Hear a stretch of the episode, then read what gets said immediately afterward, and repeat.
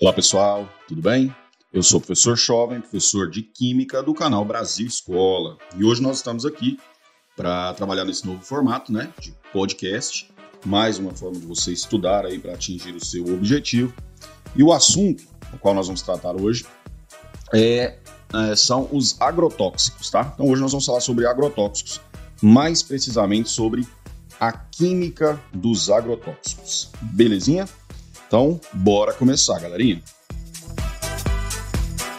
Agrotóxicos, pessoal, também podem ser chamados de defensivos agrícolas, pesticidas, praguicidas, remédios de planta, veneno. São vários os nomes que nós podemos utilizar para denominar esse tipo de composto químico, tá? O que, que é um agrotóxico? Acho que é interessante a gente começar esse podcast por esse, né, esse eixo. O que, que é um agrotóxico? Pessoal, agrotóxico é um grupo de substância, tá? Que vai ser utilizado no controle de pragas e doenças de plantas. Então, basicamente é isso. Um agrotóxico é utilizado no controle, então, né, de pragas e doenças de plantas, tá? Bom, o desenvolvimento dessas, dessas substâncias, desses compostos, ele se deu, pessoal, pelo anseio que a humanidade tinha em melhorar a sua condição de vida. Como assim?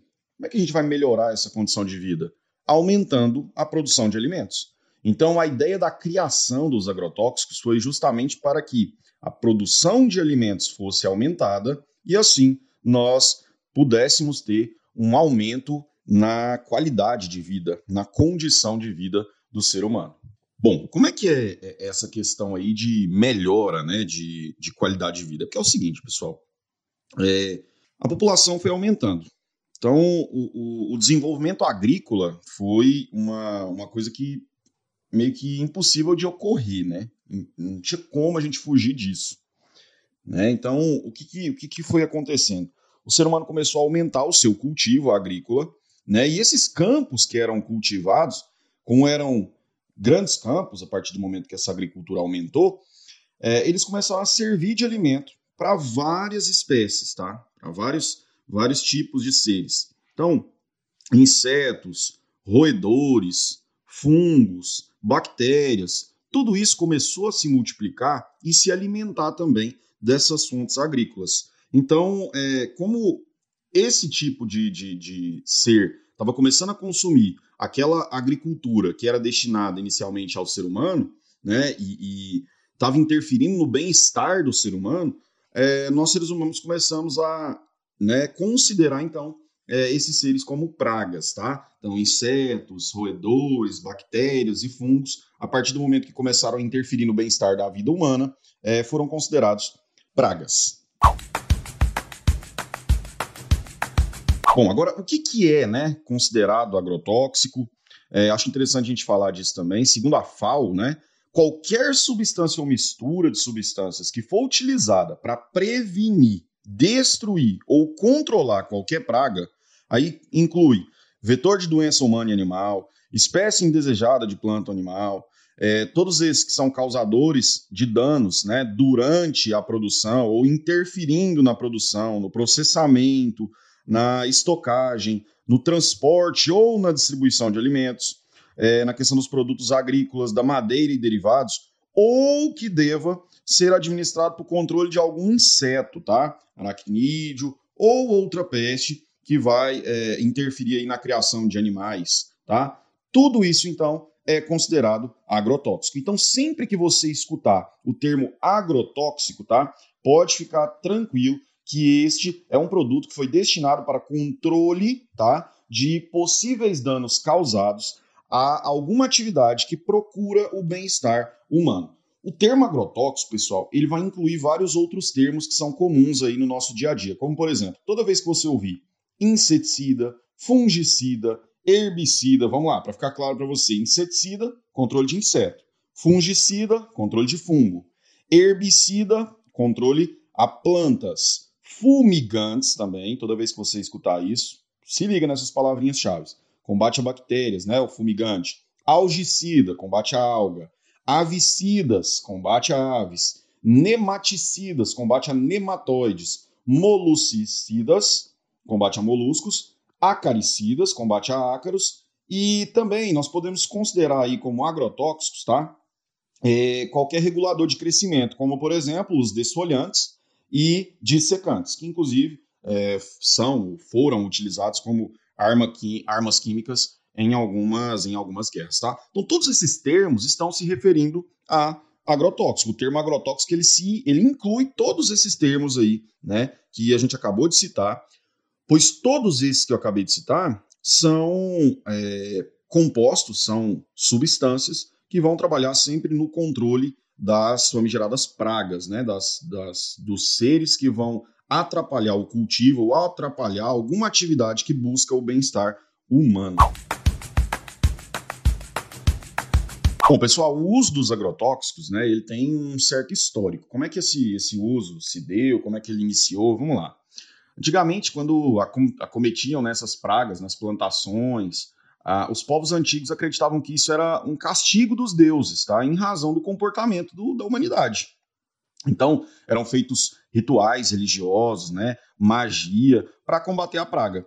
E o engraçado é que a época do ano às vezes coincidia com esse ritual religioso, e aqueles povos acreditavam que foi por conta desse ritual ou dessa magia que nós tivemos então né, o desaparecimento dessas pragas. Bom, essas ideias também elas estimularam o desenvolvimento de, de julgamento de pragas. Né? Eles faziam então uma espécie de tribunal eclesiástico em que acontecia um julgamento da praga. Olha só que interessante. Então ocorreram, pessoal, ali é, entre o século XVII e século XVIII, cerca de 90 desses julgamentos, né? E volta a dizer, muitas vezes é, eles pareciam até ser eficazes, porque em decorrência do ciclo da vida dessas pragas, é, coincidia o julgamento com o desaparecimento né, desse, desse, desse vetor aí de doença, desse vetor que poderia destruir é, alguma atividade para o bem-estar humano. Já em 2500 a.C., né, é, a gente pode citar também é, que os sumérios eles utilizavam enxofre no combate aos insetos. Então, olha só, eles mesmo muito antes né, já utilizavam é, uma substância que é o enxofre no combate a insetos, eram mais eficazes, não acreditavam tanto em cultos nem em magia, né? utilizavam mais o, o concreto.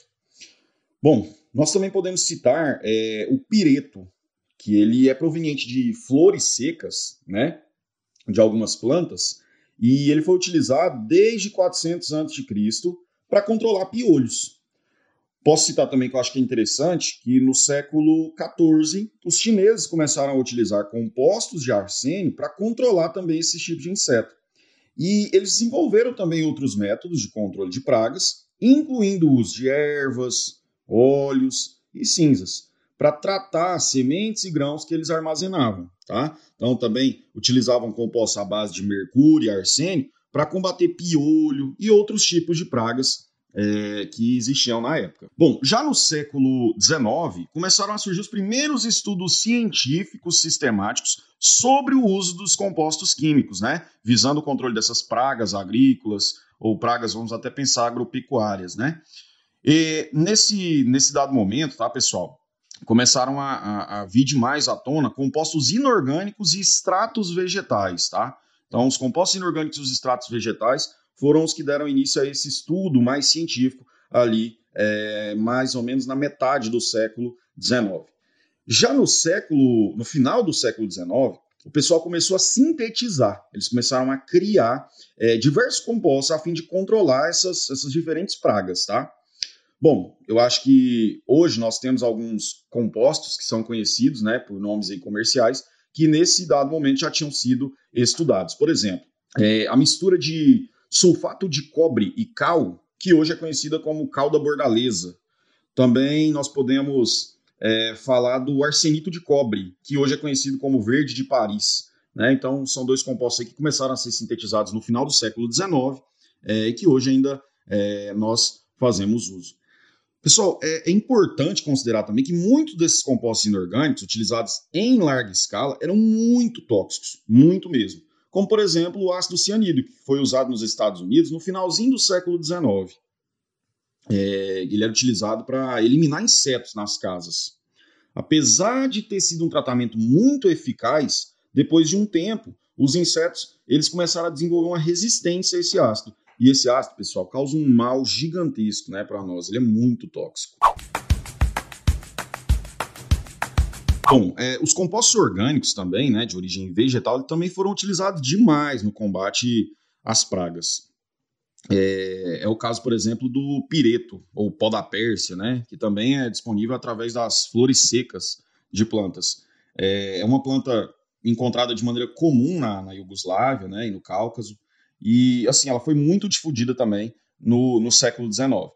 O que constitui esse pireto, por exemplo, são as piretrinas. Só que o que, que acontece? Olha só, uma curiosidade interessante. Como ele tem uma baixa disponibilidade e ele é fotoinstável, né? Então a, a presença da luz ele, ele apresenta uma instabilidade. Foi então é, um fator determinante para o desenvolvimento de produtos fotoestáveis análogos a esses, né? Produtos análogos aos produtos naturais. E esses produtos foram denominados genericamente de piretroides. Né? Então, olha só que interessante. Outro exemplo de inseticida natural orgânico, né? É, posso citar aqui, deixa eu ver, mais dois.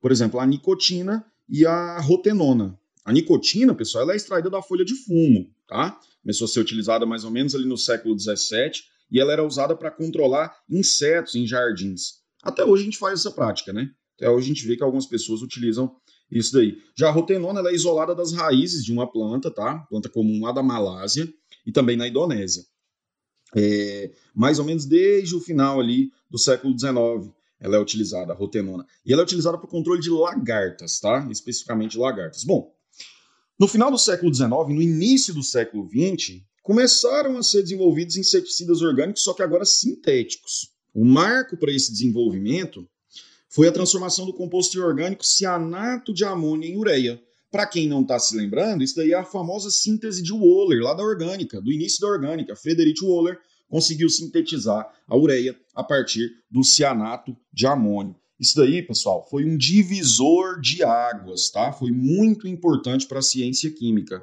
E aí os inseticidas orgânicos sintéticos começaram a ser utilizados em grande escala, mais ou menos ali na década de 1940, durante a Segunda Guerra Mundial. Né? Então, a ideia de proteger ali os soldados. É, um marco importante para a química, e até hoje a gente tem presente em discussão esse agrotóxico, é o 1,1,1 tricloro 2,2 de paraclorofeniletano. Meu Deus, professor, que nome! Vamos colocar então o nome comercialzinho dele? Ele é conhecido como DDT, tá? Esse inseticida, pessoal, ele foi utilizado pela primeira vez em 1943, durante a Segunda Guerra Mundial. A intenção dele era combater piolhos que infestavam as tropas norte-americanas na Europa. Né? E que esses, é, esses piolhos, o principal problema é que eles transmitiam uma doença. Essa doença, é, deixa eu me recordar, ela se chama tifo exantemático, tá? Então, a, a, a principal função desse agrotóxico era a proteção dos soldados norte-americanos do contato com esses piolhos para evitar, então, o contágio com essa doença, o tifo exantemático perdão. Bom, pessoal, o DDT ele é classificado como um organoclorado, né? Que é um composto que tem átomo de carbono, hidrogênio, cloro. Nós temos outros exemplos também de organoclorados que são bastante difundidos, né? O aldrin, o dieldrin, o heptacloro, o toxafeno, né? A principal característica dos, organos, dos organoclorados, principal acho que é complicado de falar uma só. As principais, as principais características de um organoclorado são: eles são insolúveis em água, eles são solúveis em líquidos que são polares.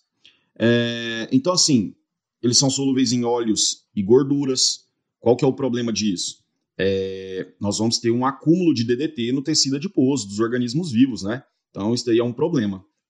E ele tem uma alta estabilidade, pessoal. O DDT ele é muito estável. Ele demora muitos anos para ser degradado na natureza, porque ele possui uma baixa reatividade das suas ligações químicas, tá? Então tá vendo um problemão? Difícil degradação, acúmulo nos, nos organismos vivos, é complicado, tá? Então, em, em, razão dessas características dos organoclorados, é, houve a necessidade de produzir outros tipos de agrotóxicos, né? Com uma eficiência ali é, no controle das pragas. Foi aí que apareceram também os organofosforados e os carbamatos, tá? Os, organos, os organofosforados, pessoal, eles foram desenvolvidos pela primeira vez ali nas décadas de 1930 e 1940, é, com a intenção de serem utilizados como armas químicas, tá? Durante a Segunda Guerra Mundial. Esses compostos, eles são derivados do ácido fosfórico, tá? A toxicidade muito aguda dos inseticidas organofosforados é, é maior do que a dos organoclorados. Olha que, que loucura. Só que os organofosforados são menos persistentes no ambiente, ou seja, eles são de fácil degradação. Né? Então, consequentemente, é necessário um maior número de aplicações para que esse organofosforato tenha a mesma eficiência que um organo organoclorado. Olha que loucura, né? É um, é um jogo ali de pesos e contrapesos bem complicado de equilibrar. Bom, temos alguns exemplos de organofosforados. Eu acho que o mais comum e que vocês devem escutar aí no dia a dia de vocês, quem tem um contato com essa parte da agricultura, é o glifosato. Né? O glifosato, é, que é para. ele é um herbicida. E nós temos alguns inseticidas também, né? O malation, o paration, disulfoton, é, são alguns herbic... É, desculpa, inseticidas que são organofosforados, tá? O que, que a gente pode pensar sobre esses agrotóxicos, né, de uma maneira geral? Bom, pessoal, existe uma demanda crescente por novos agrotóxicos, por novos produtos. Por quê? Porque os organismos eles vão desenvolvendo uma resistência a esses compostos depois de um certo tempo.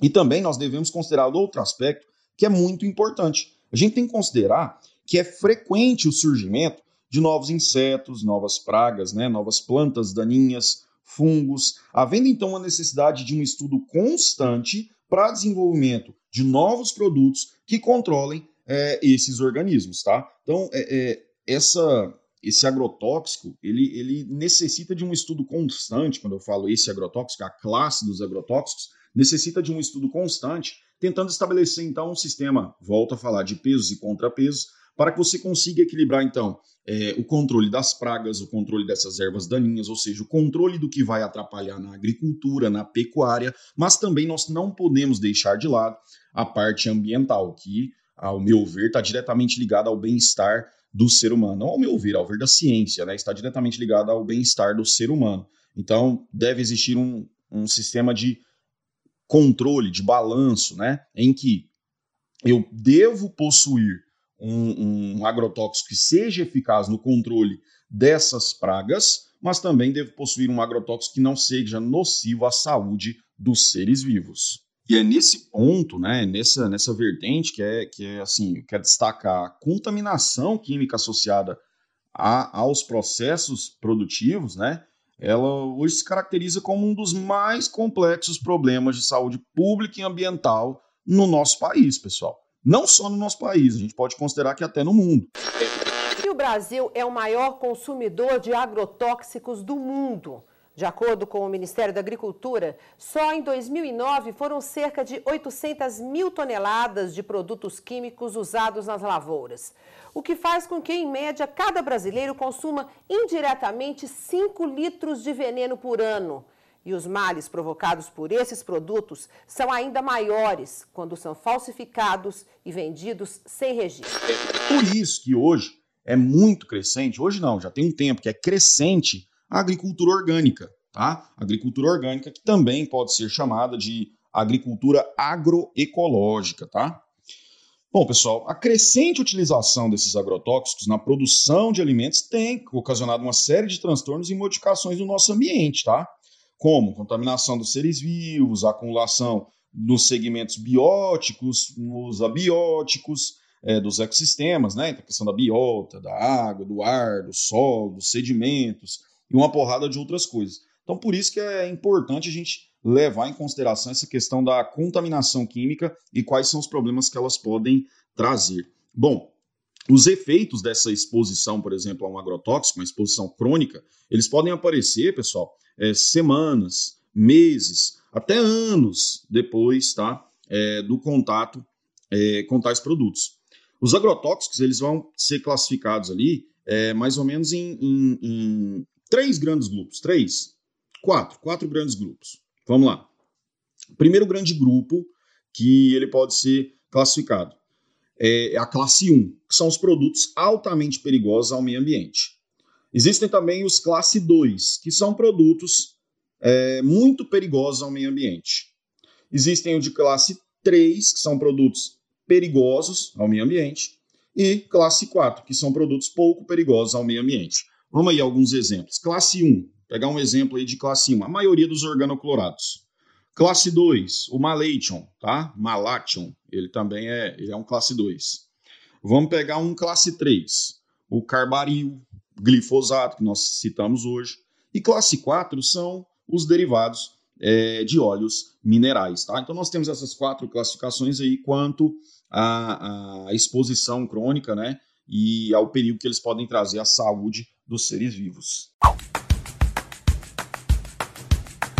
Bom, para a gente finalizar, né, é, eu acho que é interessante a gente falar sobre a questão da dosagem letal, né? Essa classificação é dada de acordo com a dosagem letal, que é a quantidade de substância necessária para matar 50% dos animais testados nas condições experimentais utilizadas para essa classificação, tá? Então existe um DL50, que é a dosagem letal 50%, que é utilizada experimentalmente para classificar os agrotóxicos, então, nesses quatro grandes grupos, tá? Então, é, essa concentração no corpo do indivíduo, né, essa dose letal, ela é expressa em miligrama da substância por quilograma de massa é, corporal. Então, é mais ou menos assim que eles vão classificar esses agrotóxicos nesses quatro grandes grupos. Bom, pessoal, acho que é interessante a gente finalizar falando o seguinte: para minimizar a possibilidade de qualquer tipo de acidente, todo, pessoal, todo, independente da sua classe, se ele é pouco perigoso ou não, todo agrotóxico deve ser utilizado com muito cuidado, seguindo sempre as recomendações dos fornecedores e das pessoas que são especializadas nesse assunto, tá? Então, sempre fazer o uso dos equipamentos de proteção individual, tá? Quem for aplicar tem que fazer uso desses equipamentos. É, os EPIs mais comuns, tá? Os indicados para que você aplique um agrotóxico é jaleco, calça, botas, deixa eu ver o que mais, avental, se você tiver, respirador, se não tiver, compra, é, viseira, touca, tá? De preferência a touca árabe, aquela que né, é, protege o seu pescoço, e luvas, tá? Então dá uma olhadinha nisso daí, que é muito interessante para que você não venha a ser acometido de algum acidente, tá? Então, a, a, aplicação incorreta desses agrotóxicos, né, pode causar alguns efeitos aí agudos em você e até crônicos, como nós discutimos agora há pouco, tá? Então, dá uma olhadinha nisso daí, só para só para sempre ter essa segurança maior aí em relação à sua saúde, à nossa saúde. O interessante é evitar o uso, né? Se você tem a possibilidade de fazer, é, de ter a prática da agroecologia, da agricultura orgânica, siga, é muito melhor. Tranquilo, pessoal? Então a ideia de hoje era dar um panorama bem geral para vocês sobre os agrotóxicos, tá? Falar um pouquinho sobre essa química dos agrotóxicos, citar alguns, falar como é que é essa classificação, para a gente, em outra aula, outro podcast, poder continuar esse assunto que é bastante interessante e é de suma importância a ser discutido. Beleza? Eu vou ficando por aqui. Por favor, compartilhe esse áudio aí com a galerinha, para todo mundo ficar ligado. Divulga aí que agora a gente está aqui nos canais também com os podcasts, tá? Avisa a galera. Se não segue a gente no YouTube, começa a seguir, tá? Brasil Escola lá no YouTube. Temos também nossas redes sociais, arroba Brasil Escola Oficial. Segue a gente lá em tudo. Deixa o seu like, qualquer dúvida, comentário, estamos aí à disposição. Belezinha? Pessoas, foi um prazer. Muito obrigado e até a próxima.